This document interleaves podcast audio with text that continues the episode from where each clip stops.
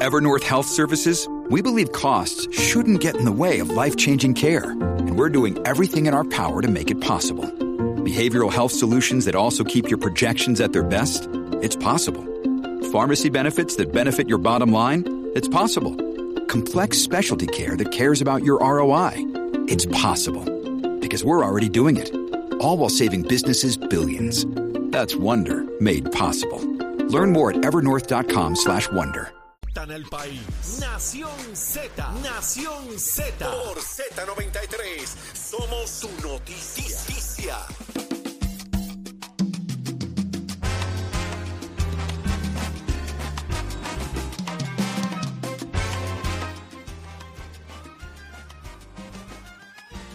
Ahora que ya la conoces. Ya estamos de regreso en Nación Z y es que mire, estamos celebrando el cumpleaños de Carla Cristina y ella ha traído una bandeja de sandwichitos espectaculares. Pero le vamos a hacer fiero al licenciado Leo Aldrich que ya está en línea telefónica. Buenos días, licenciado. Mira, Leo.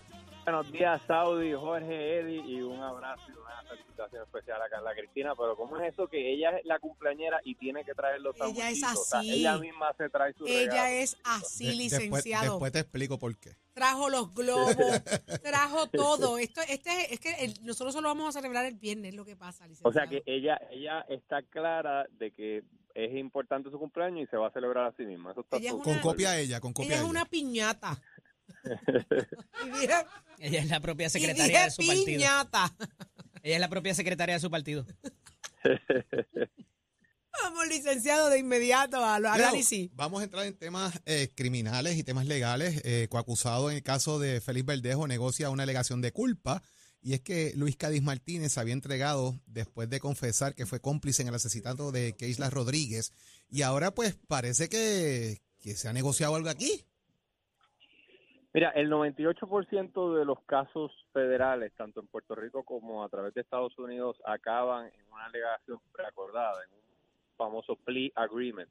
El 2% de los casos van a juicio, eso cambió radicalmente desde los 80, en los 80 muchos más casos iban a juicio, Eh, qué poco. pero por, la- pero, pero por las penas draconianas que existen, pues muchas veces eh, es un ejercicio de, de- de mitigación de daños y de control de riesgo. Eh, lo que toma en consideración la fiscalía a la hora de ofrecer un acuerdo es, número uno, la seriedad del delito, por supuesto. Número dos, las características individuales de la persona, si es una persona que eh, ha sido provechosa en la sociedad, si, ¿verdad? si tiene historial criminal, si tiene eh, relaciones buenas con su comunidad. Eh, del mismo modo, la defensa toma en consideración qué tan fuerte es la evidencia en contra del cliente. Eh, lo mismo, si, si tiene lazos con la comunidad y tiene otras cualidades bondadosas que no que, que pueden enmarcar a la persona más allá de la conducta delictiva. Y a través de todo ese análisis, tanto de la defensa como de la fiscalía, eh, van acordando unos parámetros y se llega a un acuerdo que usualmente es firmado, ¿verdad? Es un acuerdo, es un documento eh, que ambas partes firman. Eh, la razón por la cual yo supongo que esta persona anuncia que se va a declarar culpable es porque como tú reseñas, pues la evidencia, yo sin conocer el caso, ¿verdad? De lo que veo en la prensa y de lo que ustedes reseñan, eh, si hay una confesión, eso pues obviamente eh, no, no, no suele ser beneficioso para la persona, aunque se puede suprimir. En ciertas circunstancias las confesiones pueden ser eh, coaccionadas y, y puede la defensa tratar de suprimirlas. Pero en este caso se tomó la determinación de alegar culpabilidad porque también está el hecho de que cuando se trata de un asunto como el de que acaba eh, una muerte, ¿verdad? Que acaba siendo una persona asesinada, pues las penas pueden ser de, de vida en prisión. Y si hay una negociación que evita esa, ese resultado y le permite a la persona volver a la libre comunidad, aunque sea después de mucho tiempo, pues eso es algo que siempre tiene en consideración y que toma en consideración la defensa. Así es que creo que por esas razones, eh, tanto la confesión, las penas a las que se enfrentaba y la evidencia que podría existir en contra de la persona, toma la decisión de declararse culpable y no ejercer su derecho constitucional de ir a juicio. Ese derecho es constitucional y nadie se lo puede quitar, ni el abogado, ni el fiscal, ni el juez. Solamente la persona acusada puede decir, yo no quiero ejercer mi derecho constitucional a ir a juicio. ¿Cuán maduros o no pudiéramos estar en términos de la pena, de hablar de pena de muerte en estos momentos en el país? Yo no creo que eso se vaya a dar, por lo menos este cuatrenio. No va a haber esa que, discusión. eh, bueno, la administración Biden ha dejado claro a través de sus acciones, ¿verdad? Yo he tenido varios casos que empezaron como potencialmente siendo de pena de muerte y la administración de, por lo menos el Departamento de Justicia del presidente Biden no parece inclinado a, a buscar ese tipo de castigo, a buscar ese castigo. En el caso este de Félix Verdejo, eh, estaban todos los elementos antipáticos que podrían haber llevado quizás a, un resultado de, de búsqueda de pena de muerte, eh, del asesinato de una joven, el asesinato de una joven embarazada, el hecho de que había una relación de noviazgo o de, relación sentimental. Eh, todas esas situaciones, todos esos hechos alegados podrían haber sido simpáticos para buscar la pena de muerte, no obstante, no se, se determinó no hacerlo. Así que creo que en términos de política pública no me parece que a nivel federal se va a buscar la pena de muerte en este cuatrenio, salvo que sea un asunto de terrorismo, un asunto como, por ejemplo, eh, la- el bombardeo a un edificio, como pasó en los 90 en Oklahoma. Em, si no sucede algo de esa naturaleza, me parece que no va el Departamento de Justicia Federal a buscar la pena de muerte. Leo, de igual manera, y, y- y es un punto bien importante, aquí hay una discusión adicional y es el tema eh, de lo que pudiese ser, lo que plantea el presidente Biden, ¿verdad? De la, de, de la no cancelación de alguna manera y los indultos a los que tienen cargos menores por posesión de marihuana. Y incluso hay una medida en Puerto Rico que de 3 gramos lo sube a 5, de alguna manera. ¿Esto ayudaría de alguna manera a mitigar lo que ocurre en las cárceles, de, de alguna manera ver el efecto que tiene en, en- una persona cuando se trata como un enfermo, como un criminal? ¿Cómo, ¿Cómo comenzamos la educación social para que esto se logre entender y no se vea tan punitivo como en el pasado? Pues yo estoy de acuerdo con eso, yo estoy de acuerdo con esa medida del presidente Biden y de la manera en que tú lo presentas. Eh, en, efe- en términos prácticos no va a tener mucho efecto en el sentido de que hay poquísima gente, si es que alguna, que actualmente está encarcelada por mera posesión de marihuana. Sin embargo, si hay gente que se afecta colateralmente, mucha gente piensa que con una convicción criminal, pues una vez uno paga la pena, se acabó y uno sigue con su vida. No, uno carga con esa cruz, con ese carimbo de ser un convicto por el resto de su vida. Y me parece a mí que cuando el indulto se dé por posesión de marihuana, deben ser seis mil, siete mil personas a nivel federal, eh, les va a ayudar más que más que todo en términos de sus carreras, van a poder conseguir trabajos que quizás antes no podían conseguir, van a poder conseguir eh, una aceptación en círculos que quizás antes no podían conseguir por el hecho de que cargaban con esa convicción. Así es que más, más allá de sacar gente de la cárcel, eh, eso es lo que creo que va a pasar en Puerto Rico. Eh, la reacción fue muy conservadora de parte del gobernador Pedro Pierluisi y del secretario de Justicia Domingo Emanueli, en el sentido de que, bueno, eso no hace falta porque no hay gente eh, presa por posesión de marihuana. Bueno, con calma. Primero, es difícil determinarlo porque aquí es una ley de sustancias controladas que no distingue de si usted está preso por cocaína, marihuana, heroína, no hace esa distinción, así es que es muy difícil determinarlo. Eh, y sí pienso que hay que hacer algo porque nosotros somos de las pocas jurisdicciones en Estados Unidos y en el mundo que todavía trata la posesión mera de marihuana como un delito grave que conlleva hasta tres años de presidio en Puerto Rico. Así que si usted tiene un poquito de marihuana en Nueva York y eh, la consume para su uso personal, no es ni tan siquiera un crimen, no va a recibir ni tan siquiera una multa. En Puerto Rico, si usted lo hace, enfrenta hasta tres años de presidio. Y yo creo que ese desfase, esa discrepancia tan grande, se tiene que corregir para que no se den injusticias eh, en Puerto Rico y que ah, esté una persona por mera posesión de drogas encarcelada. Leo, pero hay un tema importante Ajá. en la cosa del delito combinado. O sea, yo tenía marihuana y me agarraron con arma de fuego o eh, cometí un delito porque estaba eh, bajo los efectos o lo que fuera, ¿verdad? O sea, ¿cómo manejamos este tema de los delitos combinados? ¿Exoneramos uno, los amarramos los dos?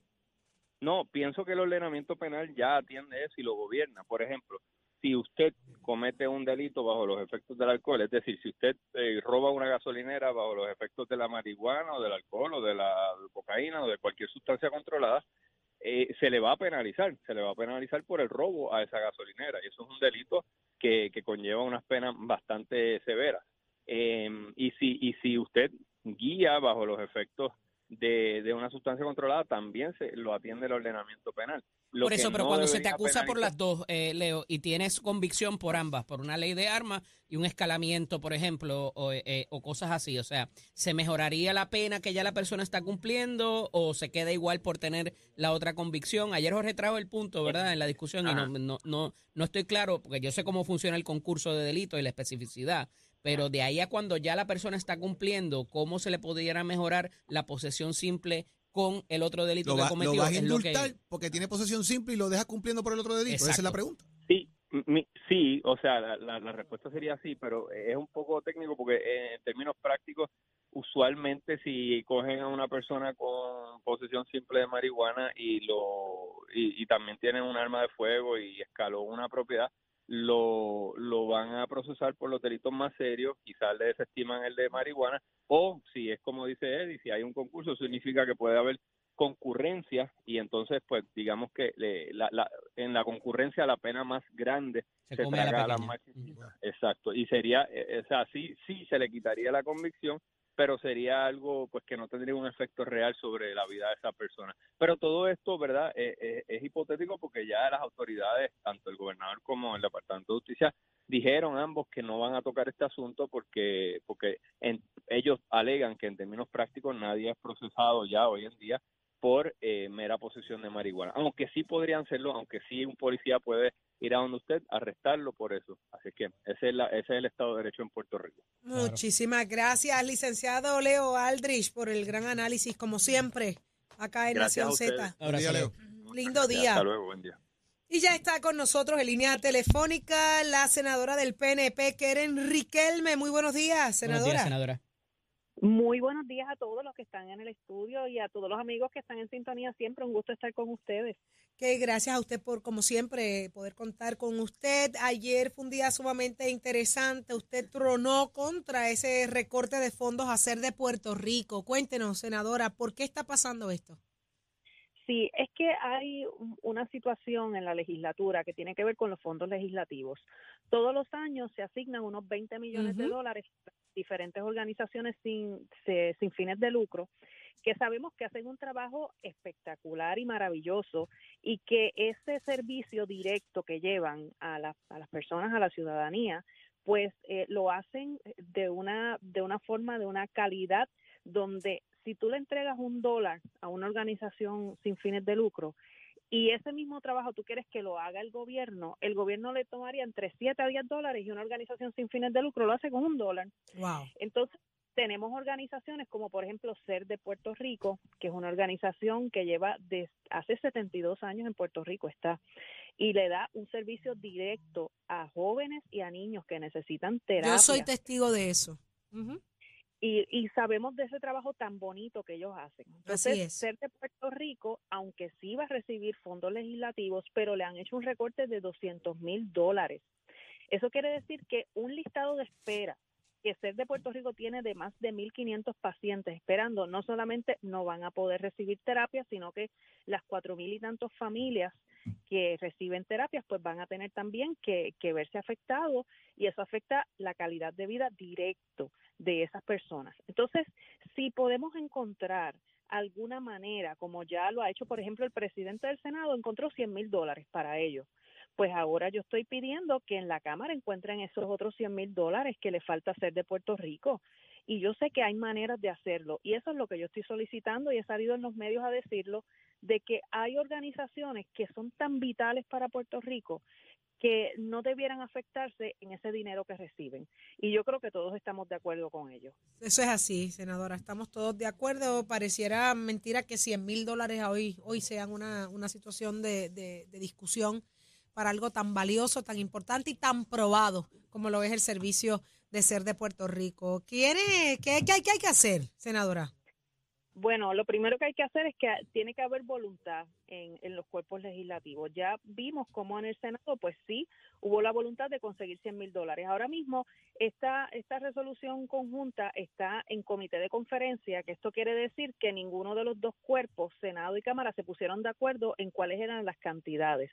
Pues en ese comité de conferencia siempre hay unos sobrantes, siempre hay organizaciones y de hecho tengo que mencionar que esto esto es triste y esto es algo que a mí pues me toca de cerca porque he trabajado por muchos años como voluntaria en organizaciones sin fines de lucro y es que al día presente no se ha aprobado y no se ha desembolsado La resolución. estos fondos legislativos, exacto. Entonces, hay organizaciones que me consta, que me han llamado, que dicen, mire, hemos tenido que cerrar nuestras puertas Increíble. porque o, o no nos dan los fondos Boca, que son los fondos de justicia que trabajan para, eh, para víctimas eh, de, de situaciones violentas.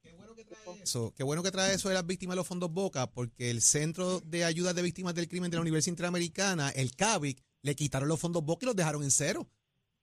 Eh, Es que ha sido a un montón de organizaciones. Entonces, de- ¿dónde el secretario de Justicia tampoco da cara? No dice, miren, déjeme explicar qué pasa. Entonces anuncia un montón de chavos por un lado, dejan otro. Hay doscientos y pico de participantes allí que se van a quedar guindando. Eso no tiene que ver con fondos legislativos, pero. Pero, pero son, ella menciona los fondos. Boca y la cosa de las víctimas. Y uno de los centros que más víctimas atiende en Puerto Rico sigue siendo esta institución. Hay doscientos y pico de participantes ahora mismo. ¿Qué va a pasar con eso? Sí, y asimismo, y de hecho me consta que organizaciones en Bayamón ah, han tenido que cerrar sus puertas, que acompañaban a las mujeres a, vi- a vistas, que son víctimas de, de violencia, eh, vamos a decir, doméstica o, o violencia eh, eh, eh, de diferentes tipos de, de violencia y las acompañan al- a los tribunales o les dan Albergue. eh, eh, Albergue.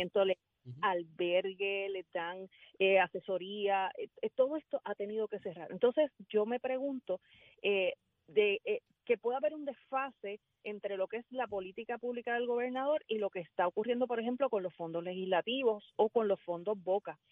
Y eso a mí me preocupa, porque sé del trabajo espectacular que están haciendo estas organizaciones. Y lo que- necesario que es. Muchas de ellas trabajan en silencio, precisamente protegiendo a quienes allí reciben los beneficios por las razones que sean.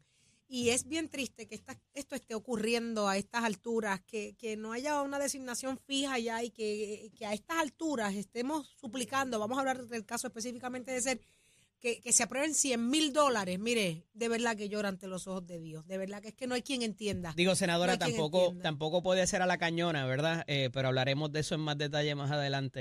eh, ¿Cómo que no puede ser a la Hay que cañona? ver cómo se hace. ¿Cómo que no puede ser a la cañona? ¿Por qué? No le, lo dejo ahí. Ah, pero ¿por qué? No lo deje ahí. Digo, cuéntemelo usted, senadora.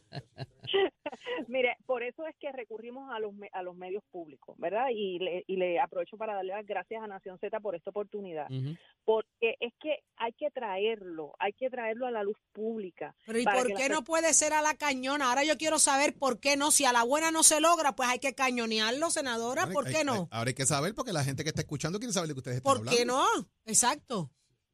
Bueno, ¿Cuál es el hay que- miedo? ¿Cuál es el miedo? ¿Cuál puede ser la preocupación si usted se para bien para, como lo está haciendo hoy aquí en Nación Z, y reclama que se aprueben esos 100 mil dólares a hacer de Puerto Rico? Pues claro, en en eso no hay problema. Pues Eddie, el problema lo tienes El tú. programa tengo yo, yo fui que lo dije. pues muchísimas gracias, Keren Riquelme. Siempre así. Un Mire, abrazo, si no es a la buena, es a la cañona. Y el pueblo se lo agradece, ¿sabe? Adelante Gracias. siempre.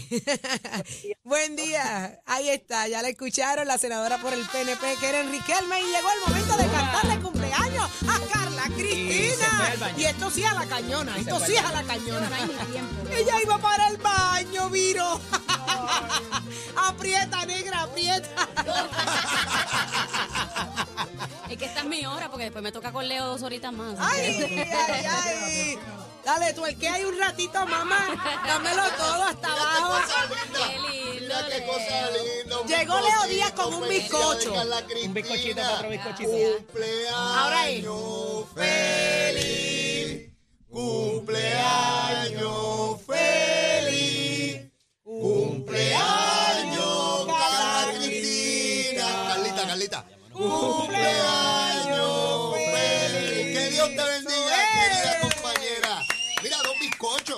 dos mi amor, dos.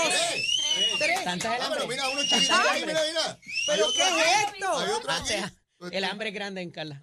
Mira, este es el Dale, cumpleaños dale, más largo que hemos celebrado porque esto comenzó el sábado Sí. con una gran celebración por parte de Carla Cristina Antes, durante y después. y lo vamos a extender hasta este próximo viernes porque Sí. este ¿Cuánto viernes es ahí? seguimos 53? celebrando. 53. 53, sí, sí, sí. Puede ser mi hija, ¿sabe? Puede ser 33. mi hija. Con Yo tengo 33. 60, con 20 y pico. Adiós por Es seguro. verdad, Leo. No, no, casi que puede ser mi hija. Todo el mundo toma malas es. decisiones. en algún momento. Seguro. Carla, mucha salud y muchos años. Mucho. Trajo juguito, Ey, ey, nena, ey, pero ey. esto no. Felicidades, Cacri. Mira, Mira, porque tú no trajiste esto premiado. son, son Ah. Jugo de Está manzana. al aire, tú no estar aquí. No, no se puede. ¿Qué- FCC. ¿Qué le pasa a toda esta gente? ¿Qué le pasa? ¿Qué pasa a este? ¿Qué le pasa? Bueno, pues de esta manera damos por concluido un día más repleto de información, buen análisis, fiesta y celebración para la nuestra Carla Cristina. Mañana a las 6 de la mañana el compromiso sigue siendo con Nación Z, el mejor análisis de todo Puerto Rico y ahora le toca el turno al que llegó embarrado en bizcocho. Leo Díaz, como siempre. Buen día, Un- un alcahuete, chulísimo. Gracias, hasta mañana. Adelante, Nación Z Nacional.